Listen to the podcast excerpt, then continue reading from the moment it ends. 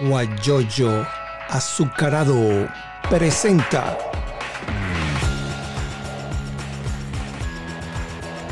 la noticia con Eleazar Benedetto. Vamos a decirle que mi nombre es Eleazar Benedetto Gómez. Eh, vamos a conversar con Abilio Gómez Serrano. Presidente de Fede Cámara. Bueno, fue el último presidente de Fede Cámara del siglo pasado y el primero de este siglo. Y la primera vez que va un presidente, la última vez que estuvo un presidente de la República en un evento como Fede Cámara. Me refiero a, al difunto Hugo, que estuvo cuando tomó posesión Vicente Brito en el año de 1999, 99. Entonces, y sigo mandando hasta el 2000, o sea que fue el, último presidente que tuvo eh, fe de cámaras en el año, en el siglo pasado y el primero de este siglo. Forma parte de la historia de la economía en nuestro país. Bueno, este, estamos esperando a, a este amigo Abilio Gómez Serrano, eh, dirigente político, secretario juvenil de Acción Democrática, allá en, en el estado Mérida. Yo pensé que esta, esta gente, él es una persona joven, ¿no? Para ser secretario juvenil debe estar al tanto con las redes sociales. Pues yo no, yo no, yo aprendo mucho desde mis hijos, de mis nietos que me dicen, abuelo, de esto y esto. Pues de estas cosas no, yo por ejemplo no sabía el, Instagram TV, TV. Fue por casualidad le di y salió Instagram TV y ahora lo tengo grabado allí. Otra cosa que les quiero comentar es la situación en los Estados Unidos. Ayer eh, el presidente Trump habló desde la Casa Blanca y dijo, bueno, habló fuerte, yo soy el presidente, a mí nadie me va a robar estas elecciones. Y cuando él estaba hablando, estaba casi en cadena, resulta pues que muchas televisoras le quitaron el audio, ¿no? ¿Qué les parece? Le quitaron el audio al presidente. ¿Eso sucede en Venezuela? ¿Qué pasaría? Uno no sabe. Entonces, eh, es una situación grave, ¿no? Que sucede en, que, sucede aquí en los Estados Unidos, la democracia más vieja del mundo. Entonces, bueno, eso es, eso sucedió ayer en la, en la, en la nochecita. Más o menos hora de Estados Unidos eran como las 7 de la noche, 6 y media, 6, 7 de la noche, 9 de la noche en Venezuela. Y, ese es el problema. Él no solamente tiene a Biden de, para competir con él, que es el, otro candidato, sino también los medios. Rosina Carcina dice, si tiene dudas, debe solicitar una investigación con el FBI. Bueno, eh, la Guardia Nacional la policía llegó a algunos centros donde están contando votos con, con gente de los republicanos para estar viendo a ver cómo qué se veía, cómo, cómo se cuenta los votos necesitan estar allí presentes. Ah, bueno, ayer juramentaron la consulta, la junta organizadora de la consulta electoral convocada por el presidente Guaidó. Eso fue un evento público que se hizo ayer en Caracas. Y estuvieron los directivos, entre esos Blanca Rosa Mármol de León, quien es la presidenta o la coordinadora. Alfredo Ramos, bienvenido. De eso vamos a hablar eh, Rosina. Vamos a hablar de la consulta electoral con esta persona que tenemos como invitado, que ya se va a conectar, que se llama Abilio Gómez Serrano. Podemos indicarle dónde, con quién pudiera hablar. Si tú me dices en qué estado, si estás en Anzuate, si estás en Caracas, si estás en Maracaibo, no sé. Allí está tratando de conectarse eh, Abilio Gómez Serrano. Bueno, les decía pues que la que la consulta electoral que se va a hacer del 5 al 12, inclusive lo único que necesita es la cédula de identidad y ser mayor de edad. No necesita estar inscrito en el CNE, no, nada. Y usted puede votar desde cualquier parte del mundo. Si está en Estados Unidos, si está en Perú, en Ecuador, en Italia, en, en España, en donde esté, usted puede votar. Hay algunos portales donde usted puede votar eso se lo van a ir diciendo poco a poco. Por aquí también vamos a, tratar, a tratar, no vamos a hacer la invitación la semana que viene con algunos de los personeros. Teníamos esta semana Leomagno Abilio, perdón, a Leomagno eh, Flores. Él está en la, en la parte en la mesa técnica de la consulta, él está en el estado Táchira. Y por compromiso que se presentaba a última hora, a última hora no pudimos conversar con él. Entonces, con él vamos a conversar posiblemente la semana que viene para que nos diga de qué se trata, esta, cómo es el mecanismo para votar. Ahí está buscando para... Sí, yo estoy escuchando... Ah, ahora sí. Ya te ubicamos.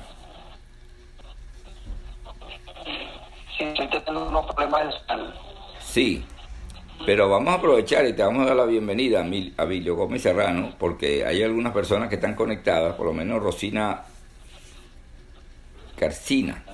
¿Carcina qué se llama? Rosina Calcina. Ella quiere saber cómo, cómo es el asunto de la, de, para votar el 6 de noviembre, el 6 de diciembre. Buenos días y bienvenido. Avilo Gómez Serrano, secretario juvenil de Acción Democrática, es politólogo de profesión, fue consejero universitario de la misma universidad de, la cual egresó. Entonces, ¿cómo, ¿cómo haría la gente para votar? Por ejemplo, yo estoy en Europa, en Estados Unidos. ¿Cómo haría yo para sufragar y votar eh, respondiendo las preguntas que hacen esa consulta? Bienvenido.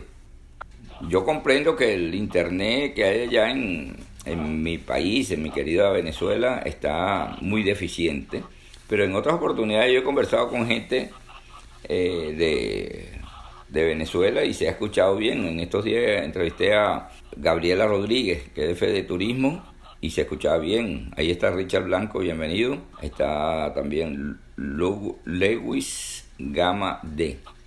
Gama D. Entonces, yo he entrevistado gente y se escucha bien. Entonces, en, este, en esta oportunidad no sé qué es lo que está pasando, sinceramente. Vamos a decir el CC.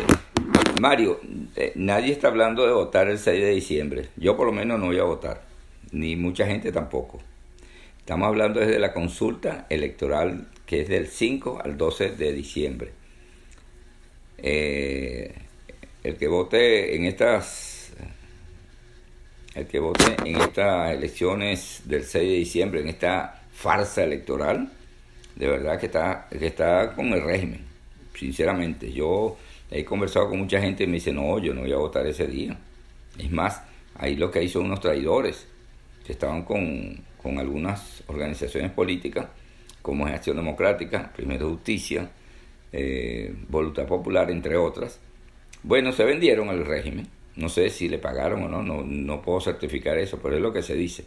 Entonces, eh, votar ese día, usted que está en Venezuela, sería parecido a esta gente, sería un traidor a la patria.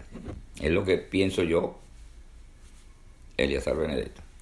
Nelson Tor, no, el señor Avilio Gómez tiene que ser de la AD dividida y pagada por el narcogobierno. No, él es secretario juvenil de Acción Democrática, la, la que quedó con la, la la democrática, pues.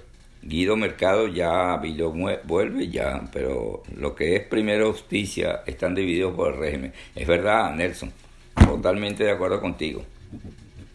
Eso las dividió el régimen porque esta gente lo que tiene es sed de dinero. Diego Solano está en Chile y dice, el que vota el 6 de diciembre es un masoquista narcocooperante más. Bueno, aquí está diciendo me está ratificando Guido Mercado. Nelson, Nelson Abilio es miembro de la única de el que sigue defendiendo la democracia y la libertad. Así es, Guido. Yo, yo, yo entrevisté, creo que uno o dos veces, algunas personas que, que, se han quedado con el nombre de, de AD o de Primera Justicia en forma ilegal, porque eso lo hizo, lo hizo el Tribunal Supremo de, Injusticia. Entonces, bueno, yo estoy pensando, yo estoy, pienso y estoy seguro que en estas elecciones, esta farsa, pues no son elecciones, son una farsa electoral, nombraron eh, de, presidente del Tribunal Supremo una señora, Indira Alfonso, como que es que se llama. Ella fue magistrada del Tribunal Supremo de Injusticia y fue la que dictaminó que los diputados indígenas no podía, fue, tienen que hacer, eh, eh, abrió una averiguación sobre ese proceso donde salieron electos estos diputados. Imagínense ustedes. Entonces, eso es lo que, eso es lo que sucede, pues entonces uno no haya que hacer, dice, será, no será, y entonces ahí no hay, ahí no hay duda. Ellos son del narcorégimen, ahí no hay vuelta atrás. Así que ya está respondido la pregunta a Nelson Thor. Eh, Primera Justicia, Guido Mercado, eh, Nelson Thor, bueno, ya te respondimos. Diego Solano, estoy anotando los nombres porque después yo, después que lo tenga, eh, que ellos me están siguiendo, yo empiezo a seguirlo también, para que cuando yo salga al aire en otro programa, entonces eh, los tengo. Por cierto que como tengo ya alguna persona de Mérida, la semana que viene tengo previsto también invitar a William Dávila, que fue gobernador del Estado de Mérida, es diputado de la Asamblea Nacional de Acción Democrática, con él conversar muchas cosas. También con este señor para conocer un poco la parte técnica de, del proceso de la consulta electoral, para no, para no confundir. Lo otro es una farsa, vamos a hablar de consulta. Esta consulta electoral, eh, convocada por el gobierno nacional, el gobierno legítimo de Venezuela, eh, bueno, con él vamos a, con, con, este señor Leomagno Flores, él está en el estado Táchira, él es de la Junta Electoral, de la Junta Técnica Electoral él es el que nos va a explicar cómo es el proceso de votación si usted está en Europa, en España, en Italia, en Estados Unidos, pero en cualquier parte. Él va a decir, bueno, mire, usted se mete aquí en, su teléfono, en la computadora, busque el portal X y allí usted puede votar. No, le van a pedir nombre ni nada, el número de la cédula para que, para que esté autorizado y que sea venezolano. Es lo importante. Y es lo que vamos a hacer y lo que se va a hacer. Vamos a ver si Vicente Brito está allí. Él, él fue presidente de Fede Cámara y él conoce mucho sobre esta situación. A ver si, si está allí, lo conectamos y conversamos con él y, dejamos eh, la entrevista de este señor Abilio Gómez Serrano para después y conversar con Vicente Brito, a ver si, si él está allí, acepta la invitación y podemos conversar. Si es que lo ayuda el, el, el Internet. Ahora. Buenos días, Eliazar, ya de vuelta. Ahora sí, ¿qué, había pasado? Sí. Sí, bueno, se fue la luz en el centro de Mérida y el sitio que destinamos para, para este tipo de actividades, pues eh, no, estaba, no estaba disponible. Ah, y donde me conecté, pues la fuente de internet estaba defectuosa. Vamos a aprovechar el, el tiempo de, de, de nuestra conversación, porque ya comenzamos y es una hora, ya llevamos 22 minutos. Entonces, vamos a conversar sobre, porque mucha gente está preguntando cómo es el, proceso para la votación de la consulta electoral. Así es, Eliazar. Bueno, esta es una consulta primero como una herramienta establecida dentro de la Constitución, una de las tantas herramientas que establece nuestra Constitución Nacional, específicamente en el artículo 70, para que los ciudadanos puedan manifestar su voluntad o puedan manifestar su opinión en torno a lo que está sucediendo en el país. Algunos de los mecanismos que en esta oportunidad ha construido el gobierno interino con el Parlamento Nacional y que le va a dar la oportunidad al venezolano dentro del territorio nacional y a los venezolanos que están fuera del territorio nacional para poder ejercer su opinión. Específicamente eh, están destinados los días desde el 6 al 12 de diciembre eh, son eh, eh, cinco días Teoría congelada. Identidad. Okay. No, la cédula de identidad. No sé si, si, si yo estoy equivocado tú. A mí dijo que era del 5 al 12. Sí, sí, tienes razón, Elizar. Ok, adelante entonces. ¿Me copias bien? Sí, sí, sí. A veces se oye, pero se escucha claro y preciso todo. Adelante. Perfecto, ajá, sí. Bueno, esto, esto, estos cinco días que se usarán efectivamente como eh, para que los ciudadanos con la cédula de identidad en el exterior a través de mecanismos virtuales que van a ser develados y van a ser bueno eh, eh, expuestos a la opinión pública en, en, los, en las próximas semanas por el gobierno interino puedan ejercer su derecho. Ok. Eh, eso es a través de una computadora, a través del teléfono que uno pudiera eh, tener esa información. Perfecto, sí, van a ser mecanismos virtuales que pueden ser, a los cuales se va a poder acceder desde, una, desde un computador o desde un teléfono, para hacerle más fácil al ciudadano venezolano la participación.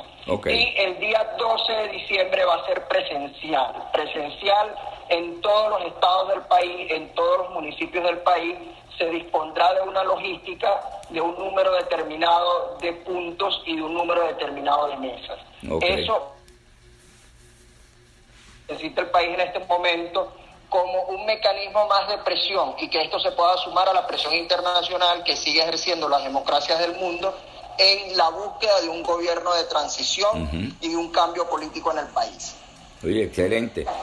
En el caso, por ejemplo, de Mérida, ¿quién está ya eh, presidiendo esa comisión de la Junta Electoral, de la Junta de Consulta Electoral? es un comando, Eleazar, es un comando integrado por los CODOP regionales, por las, por las directivas no hay específicamente un jefe de comando, sino más bien una distribución en sectores que van desde alianza hasta eh, eh, el, aspecto electoral.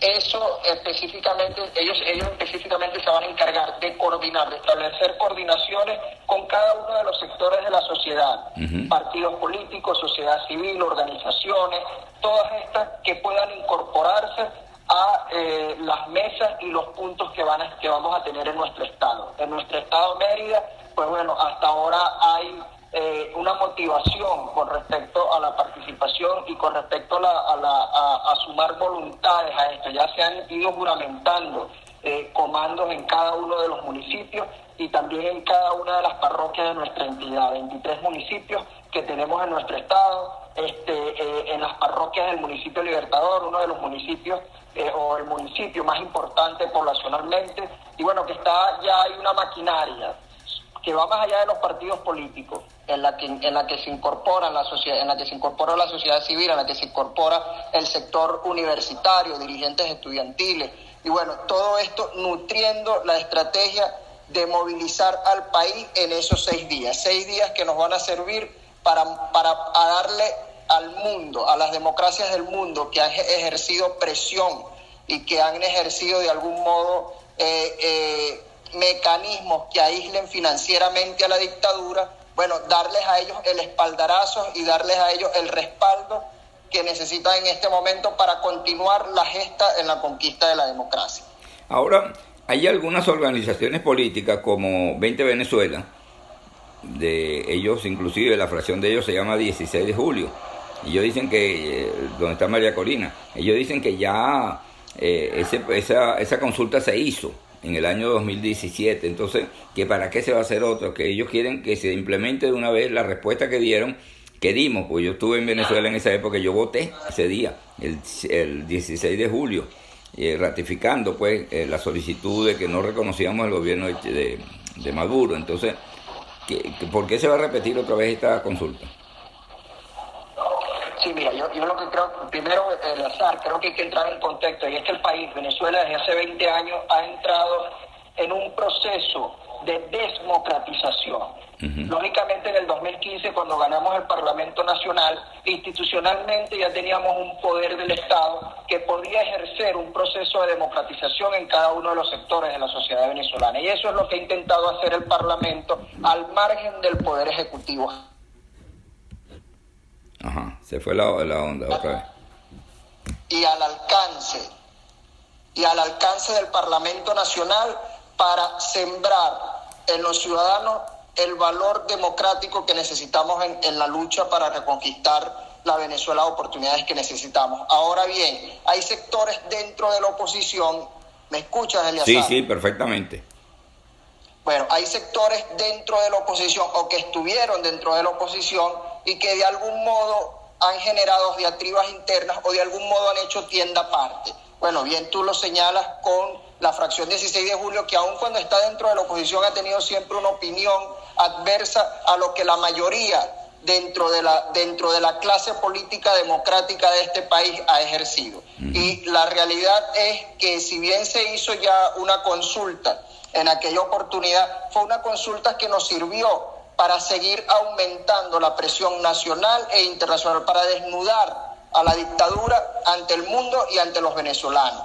Recordemos que la dictadura va huyendo hacia adelante, se va a quedar mecanismos civiles para mantenerse en el poder y ahora lo único que tiene es la fuerza. Bueno, en este punto, cuando, cuando, el, cuando el mundo democrático está ejerciendo decisiones contundentes en contra de los regímenes autoritarios del mundo y específicamente en contra del régimen de Maduro, pues es necesario nosotros sumar mecanismos a la presión interna. El gobierno que en este momento está en el Ejecutivo Nacional y que, y que es presidido por el usurpador de Maduro, ha ejercido mecanismos para desarticular a la oposición. Y uno de esos mecanismos fue lo que hicieron con los diputados de la fracción CLAP, que se prestaron en un principio para generar un parlamento paralelo al parlamento legítimamente elegido por más de 7 millones de venezolanos en el 2015, pero además de eso, que ahora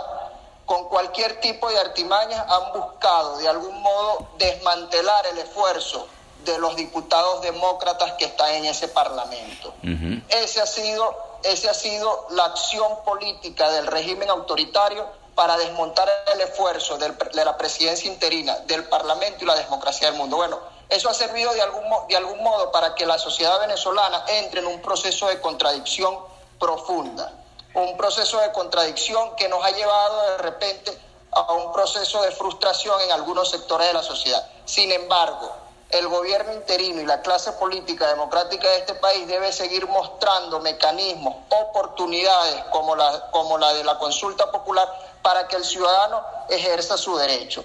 Mientras haya mecanismos, mientras hayan espacios de ese tipo, la llama y la esperanza de recuperar el sistema democrático que este país vivió en su momento y de perfeccionarlo va a seguir viva. Es lo que en este momento se está construyendo. Bueno, que hayan sectores minoritarios dentro de la oposición que no comparten la decisión. Bueno, pero es que los demócratas siempre nos sometemos a las mayorías y es el deber de estos sectores someterse a la opinión de la mayoría dentro de la oposición democrática. Ahora fíjate, fíjate algo, ¿no? Este, estamos conversando con Abilio Gómez Serrano. Él es secretario juvenil de Acción Democrática en el Estado Mérida, de la Acción Democrática Verdadera. Y también es politólogo de profesión, fue consejero universitario, miembro, integrante del Consejo Universitario de la Universidad de los Andes. Excelente, una casa de estudio de primer orden. Ahora, eh, aparte de eso, está también eh, María Corina, está Antonio Ledesma, que han eh, ofrecido sus declaraciones y ellos buscan la manera que la única manera de salir de, esta, de este régimen, de esta dictadura, es uniendo esfuerzos entre todos. afuera está eh, este señor, ¿cómo se llama? Diego Arria, está Antonio Ledesma, eh, está Richard Blanco en Argentina, que, que hay muchos diputados que están eh, fuera del país en este momento. Entonces, ¿por qué no se busca la unidad entre esas personas? Mira, aquí hay una pregunta, la puedes leer en tu teléfono, Luis Torrealba. ¿De qué sirve eso? ¿Con qué se come eso? ¿Lo de moda o algo más para dar tiempo al tiempo? Más pañito frío para la fiebre. Veremos para enero del 2021 a ver, ver qué saludos, sal, saludos. Entonces, no sé, ¿qué opinas también de eso? Aparte de la pregunta que te acabo de hacer. Consulta Popular específicamente le va, le va, le va, le va a solicitar al ciudadano su opinión con respecto a la participación y los mecanismos que las democracias del mundo y las organizaciones multilaterales en el mundo están ejerciendo para generar el gobierno de transición en Venezuela, para reconstruir la democracia en Venezuela. Bueno, lógicamente en ese espacio el ciudadano tiene la oportunidad de dar el respaldo a lo que las democracias del mundo ya están haciendo, que están haciendo desde hace algunos meses atrás. Desde, desde la oposición venezolana aquí no se está corriendo la arruga, aquí se han, aquí se han generado cualquier tipo de acción política en el marco de la democracia, en el marco de lo civil, que es lo que nos compete para generar los cambios políticos. Y sin embargo se ha ido más allá de azar, porque el mundo fue testigo de este, las acciones que el presidente interino con un grupo de oficiales de la Fuerza Armada Nacional Bolivariana generaron para de algún modo presionar internamente a la Fuerza Armada y se pusiera del lado de los venezolanos. Sin embargo, eso no se dio. Pero el trabajo no, no se ha detenido. Ahora, los demócratas, nosotros tenemos un flagelo en Venezuela y es que todavía hoy día conseguimos opiniones como la de que necesitamos un hombre o un liderazgo mesiánico que con una varita mágica nos resuelva los problemas del país. Y no es así, nosotros tenemos en el país dentro de los cuales entra María Corina, entra Leopoldo López, entra Ledesma, entra Capriles, entra Guaidó lo que necesita, lo que necesita Venezuela, lo que necesitamos los demócratas es que esos liderazgos no se imponga uno sobre otro, sino que esos liderazgos igual, mismo nivel, acciones en conjunto y las ejecuten. Allí hay otra pregunta de Diego Solano. Él está en Chile, una persona, un muchacho joven de Anzuategui. Dice, la llama y la esperanza venezolana está en sacar al narcorrégimen, pero a patadas, con como delincuente con delincuentes no se negocia, apliquemos el 350 y su realidad y efecto. Bueno, Diego, yo pienso que no, que ahí no se está negociando nada. Ahí no, ya Guaidó dijo que no se va a estar negociando nada. No sé qué opinas tú. Se bajó. a ponernos a, a buscar los mecanismos para restituir el hilo constitucional y democrático. Bueno, la consulta es un mecanismo para restituir el hilo constitucional y democrático. Es un paso hacia la, hacia la reconstrucción del orden democrático en este país. Entonces, es complejo, es complejo porque los ciudadanos hoy día, cuando ya han pasado cinco años de la actual gestión de la Asamblea Nacional, bueno, lógicamente no hemos tenido los resultados que queremos, que es que el gobierno, o que Maduro haya salido del gobierno del Ejecutivo Nacional. Sin embargo, lo que podemos observar en Venezuela es que Maduro y su cúpula están solos en el país. Están solos en el país y están solos en el mundo. Lo único que los sostiene son las armas. ¿Cuánto tiempo pueden mantener eso sin los recursos económicos que tuvieron en el 2010 o en el 2012? ¿Cuánto tiempo pueden sostener más la miseria en este país? Lo que hacemos los venezolanos que estamos dentro del país, bueno, es seguir cada quien en su espacio, cada quien en su partido político, en su organización civil en su vereda, bueno, es seguir aportando a la línea de activismo político nacional que emana del Parlamento, que es lo que en este momento hemos querido construir, hemos querido robustecer para que al llegar diciembre y al llegar estos seis días de las consultas podamos tener millones de venezolanos en las calles y que eso nos permita a nosotros dar un paso más hacia la reconstrucción del sistema democrático de oportunidades que queremos. Excelente a mí me gusta cuando la gente joven, así como tú, que eres profesional, que hable con fuerza y con ganas de salir adelante, porque de verdad, verdad, mucha gente que hemos salido del país, en el caso mío, fue porque yo tenía, yo, yo tenía unos, unos medios de comunicación audiovisuales y cada ratico llegaba con la tele y me lo cerraba y sentía una persona atrás siguiéndome y yo bueno, yo no voy a estar como, como, como eh, liberen a Benedetto o liberen a Eleazar, porque me van a poner preso. ¿Entiendes? Entonces yo prefiero, eh, no por cobarde, sino para, para eh, resguardar mi integridad. Porque uno no sabe, fíjate, Roland, el colega periodista de Roland Carreño, ahí lo pusieron a grabar un, un audio, un video, perdón, hablando cosas que yo pienso que eso fue obligado.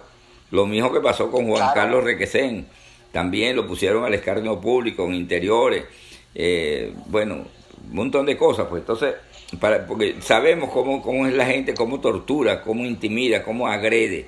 Entonces, hablando de esto, ¿cómo está la situación en Mérida? Sabemos que el gobernador allá, Ramón Guevara, es adeco, ¿no? Así es, así es. Bueno, sí, la situación en Mérida compleja como, todo, como, como en todo el país, ¿no?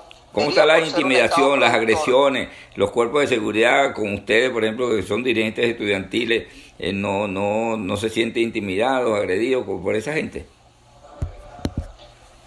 Bueno, eh, la situación en Mérida, como te decía, compleja como en todo el resto del país. Acá un, Estado productor, de repente en algunos sectores de nuestra, de nuestra entidad eh, no se ve en muchas ocasiones el aún con la crisis tan bárbara que tenemos, por ejemplo, yo que, yo que soy nacido en Oriente, Eleazar, el nivel de, el nivel de miseria que a veces ve uno en el estado Sucre, en el, en el estado Anzuategui, ¿no? Este, pero sin embargo, eh, Mérida eh, ha sido golpeada por la crisis, ha sido golpeada por la crisis porque ya quienes son productores no tienen la posibilidad de, por, por ejemplo, poner ni siquiera su, su producción en el mayorista acá mismo en nuestra, en nuestra propia entidad. O sea, que es terrible el deterioro de los servicios públicos.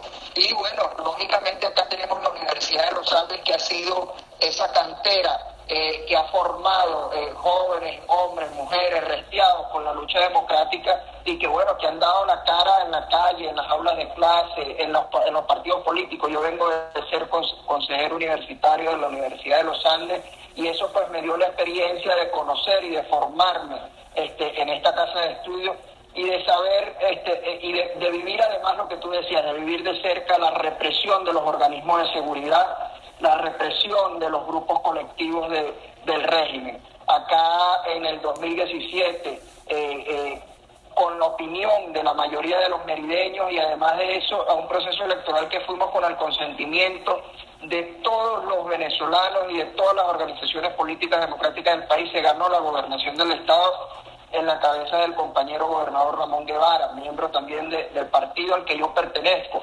secretario general titular, pero bueno, por, por las responsabilidades que está ejerciendo no puede estar ahorita eh, eh, en la responsabilidad de la jefatura del partido. Sin embargo, el trabajo de él ha sido importantísimo en este Estado. Ha buscado de algún modo, con todas las carencias, las deficiencias, y aun cuando le pusieron un protector, porque recordemos que el régimen juega al paralelismo, el régimen busca de algún modo poner poderes paralelos para jugar al desgaste de los cuadros políticos democráticos del país y sin embargo, bueno, él ha hecho un trabajo para apalear, para de algún modo combatir un poco la tragedia y la miseria que está viviendo la familia merideña en cada uno de nuestros municipios. Ese ha sido, esa ha sido la responsabilidad. El resteado también en este momento con la consulta popular, con la organización de los comandos en cada uno de los municipios, ha dispuesto en cierto, en cierto punto hasta, hasta donde, eh, en la medida de lo posible, ha dispuesto de la logística que él pueda este, aportar para que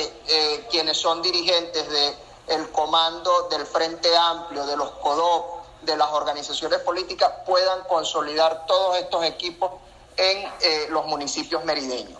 Yo tengo previsto llamarlo, ya conseguí su número. Yo tengo un hermano ya y y todos mis hermanos se graduaron en Mérida, excepción mía que me gradué, en, empecé en Mérida, pero después me fui y me gradué en Caracas, pero mis hermanos, Luis Carlos Benedetto está allá y, y mis dos hermanos, uno médico, otro ingeniero, se graduaron también allá en la época del 60 y 70, ¿no? Cuando Mérida era una ciudad universitaria por excelencia. Ahorita ha bajado más o menos la que hacía frío, ya el frío se ha ido un poco de Mérida, ¿no? Me han dicho. Pero bueno, conozco y tengo gratos recuerdos de Mérida. Y por eso eh, la semana que viene voy a tratar de, llamar a este señor, a Ramón Guevara, para tenerlo aquí, porque me interesa también conocer su opinión sobre la situación merideña y sobre la gestión que tiene, pues yo sé que allá está Jackson Guzmán, que es el, protector de Mérida. ¿Entiendes? Entonces lo, sabemos. Sí, así es. Bueno, continuamos. Vamos a hablar un poquito de la universidad. Ya está Bonucci, que es rector que con él hemos conversado en algunas oportunidades y nos dice pues que, que la situación allá creo que es en el Vigía, hay una estación de ustedes de la Universidad de los Andes que ha sido saqueada en varias oportunidades. Sí, sí, esa es la extensión del Vigía de la ULA, bueno, eh, eh, ha sido víctima de... De ladrones. Ha sido víctima del vandalismo, del vandalismo. Ahora, dime una otra cosa, aparte de la estación allá del Vigía, las instalaciones académicas, que están allá en la Febre Cordero, donde está ingeniería, donde está la Escuela de Medicina, de, arriba, creo que es en la Hechicera, donde está la, eh, las otras facultades. Allí eh, hay, hay saqueos de esas, de esas instalaciones, los pupitres, los, los, salones, los, los, pizarrones, etcétera, están en buen estado o lo, o lo han hecho, lo han saqueado como en otras universidades. Sí, la universidad, la Universidad de los Andes en todos sus núcleos, en todas sus escuelas, eh, a nivel de planta física, ha sido víctima del saqueo, del robo, del vandalismo. Esa es una realidad y que se está viviendo hoy mucho más cruda que hace algunos años. Este, universidad, eh, instalaciones totalmente descuidadas, Eleazar. Parecen eh, a veces yo paso por eh, la Facultad de Ciencias Económicas y Sociales, porque queda cerca de mi casa, para trasladarme al trabajo tengo que pasar por ahí, y bueno, parecen potreros este, nuestras instalaciones universitarias. La verdad es que hay que hacer un esfuerzo eh, conjunto porque sabemos que el régimen no va, no va a apoyar a la Universidad Venezolana. El régimen no va a soltar dinero o recursos económicos para de algún modo rescatar la Universidad Venezolana. Bueno, los merideños tenemos que hacer nuestro esfuerzo, poner nuestro grano de arena para, granito de arena para recuperar lo que podamos de la universidad. Esa es una realidad y es lamentable porque es la casa de donde los merideños salen este, con un título, dos títulos, maestrías y bueno, doctorados y, y la formación ciudadana que que en realidad necesita la comunidad venezolana para poder seguir afrontando el reto que tiene en este momento. ¿La residencia Campo de Oro funciona todavía? Sí, las residencias Campo de Oro todavía están eh, eh, en funcionamiento. Eh,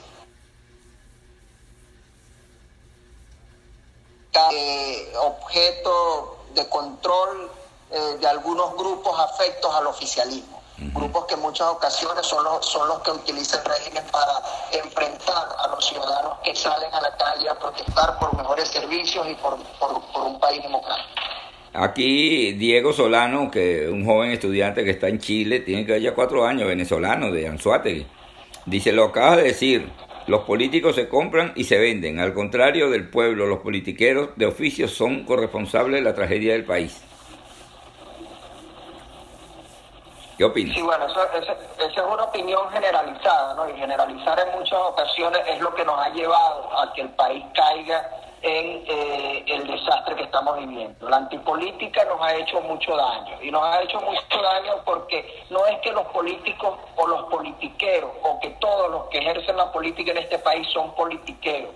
No, es que el ciudadano también tiene su nivel de responsabilidad y mientras tengamos sociedades politizadas de manera oportuna y de manera eficiente, bueno, tendremos sociedades que puedan defender sus derechos civiles de frente al poder o cuando el poder esté siendo mal usado. Por esa razón, los ciudadanos también tenemos un papel importante. Por eso yo hablaba sobre, ponía eh, en uno de los, de los enunciados de, de este programa, cuando lo informa acá la comunidad merideña, sobre la consulta popular y el proceso de democratización venezolano, porque es que la consulta es una oportunidad para que el ciudadano ejerza su derecho, pero también es una oportunidad para seguir sembrando conciencia democrática en los venezolanos. Nosotros no podemos dejarle la política a, que, a los deshonestos y a los irresponsables política puedan tomar decisiones dentro de las organizaciones políticas la sociedad civil, organizaciones de la sociedad civil, bueno, en ese mismo sentido se irá fortaleciendo nuestro sistema de oportunidades. Entonces, muchas veces cuestionamos o le decimos que los políticos son, o que todos los políticos son malos. No, bueno, quien nos ha hecho daño en este momento ha sido el régimen, pero recordemos, recordemos cómo llegó el régimen al poder del Ejecutivo en este país a finales de la década de los 90. Fue por opinión de las mayorías. También una realidad, Eleazar, es que las equivocan muchas veces. Bueno, pero eso es algo natural porque somos seres humanos. Pero cuando la, pero es necesario, es necesario en la política tener contrapesos. Y el contrapeso es la, es la, es la opinión crítica y es la opinión objetiva de los ciudadanos. Mientras tengamos ciudadanos con opinión crítica, opinión objetiva, que eso básicamente se reduce, no se reduce, eso básicamente es consecuencia de las comunidades informadas y formadas, bueno, en esa medida vamos a tener gobiernos honestos, eficientes y vamos a tener países con oportunidades de crecimiento para los ciudadanos. Es lo que, es lo que se quiere construir y hay una generación, Eliezer, que está trabajando en eso. hay una generación que está trabajando de la, de la mano del Parlamento Nacional, de la mano del gobierno interino, de los partidos políticos, pero está trabajando en ese sentido, porque tenemos que aprender de esta lección que estamos viviendo. Si no aprendemos de esta lección, entonces vamos a repetir la constante dentro de no sé cuántas décadas o dentro de no sé cuántos años más. Esta lección es una lección para aprenderla y más, bueno, los ciudadanos de Venezuela que están fuera del país que son ciudadanos que les ha tocado fuerte, que les ha tocado crecer, que les ha tocado desarrollarse individualmente en ambientes y escenarios que no eran los naturales de ellos, sin embargo lo han acogido como lo estás haciendo tú y como lo están haciendo millones de jóvenes en este momento fuera del país.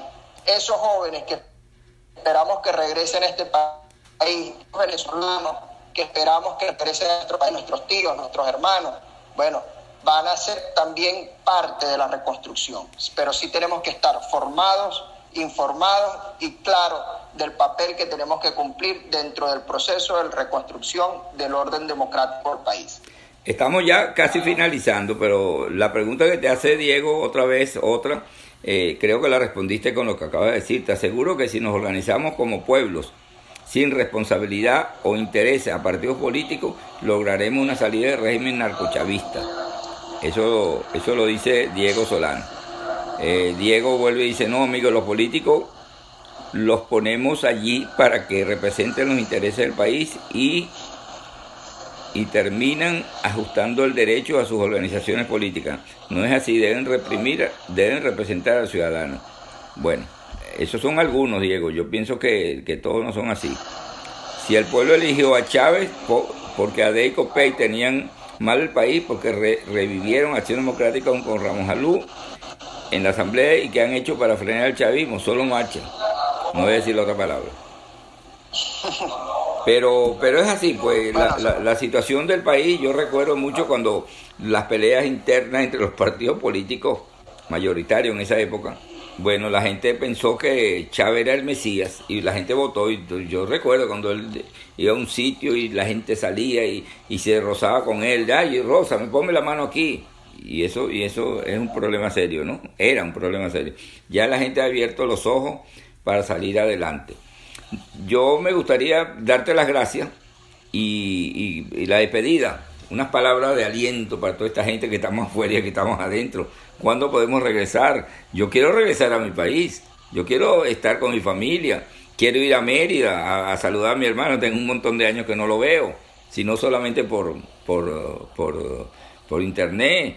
Y así quiero visitar a mi familia en Puerto La Cruz. Entonces, ¿Qué, esperanza nos da? Tú eres una de la nueva generación que, tienes ganas de, salir adelante igual que yo. Ya para finalizar, Abilio Gómez Serrano. Así es. Así es, bueno, yo estoy seguro que, eh, que pronto este país va a recuperar. Porque, Eleazar, hay miles de jóvenes como yo formados, preparados para la reconstrucción del país. Pero también hay generaciones más jóvenes que nosotros que se han ido formando en la misma línea democrática y política que este país necesita. Y mientras haya, mientras exista ese recurso humano, el país tiene la esperanza de recuperar su libertad. Aquí, en este país, se conoció la democracia, se vivió y se disfrutó la democracia. Esto no es la Unión Soviética o esto no es Cuba o no es Corea del Norte. Venezuela vivió y disfrutó la democracia. Lo que fue vivir en democracia. Y ese, y ese conocimiento por tradición, bueno, se arraigó en nosotros. Y es la gasolina, es la esperanza y es el motivo por el que estamos luchando para recuperar el país. Entonces, mientras haya miles y millones de venezolanos comprometidos con la lucha democrática, que los hay, y cuando lleguen momentos cruciales van a salir a la calle a ejercer su derecho. Y lo vamos a ver en el proceso de la consulta popular. Cuando lleguen los momentos cruciales en los que se puedan generar brechas entre el autoritarismo y la democracia, en ese mismo momento los venezolanos van a salir a la calle y eso va a ser en un abrir y cerrar de ojos. No nos vamos a dar cuenta. No vamos a ver, no vamos a ver venir la, la Venezuela democrática que los venezolanos están. Así es. rol y la responsabilidad que cada uno de nosotros tiene. Bueno, eh, Abilio, yo no sé, porque a mí me dicen Abel, es Abilio, pero es Abilio, ¿Tú eres de Sucre o de Anzuategui? Yo soy de Sucre, yo ah, soy nacido en Sucre, pero me vine a estudiar ciencias políticas en Mérida y pues bueno, acá, acá me quedé, me quedé acá ya después de graduado y, y he crecido profesionalmente acá.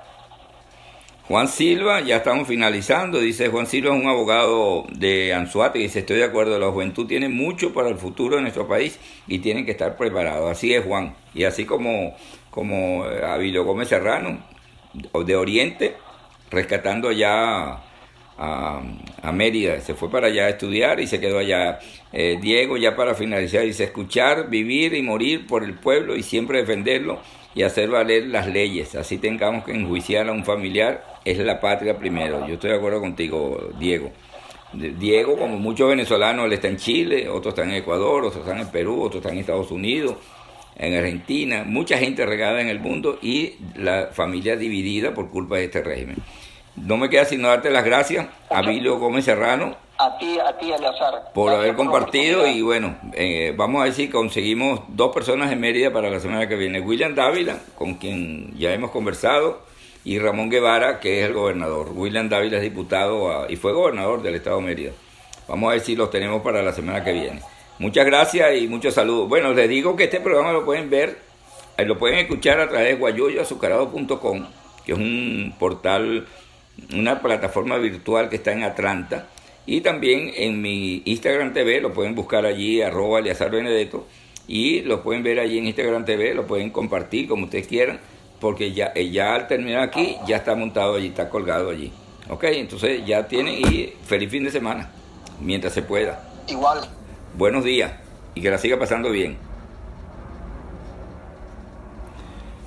Bueno, Abilio Gómez Serrano secretario juvenil de Acción Democrática en Mérida, y es de Sucre, imagínense ustedes, de Sucre de Oriente a Occidente.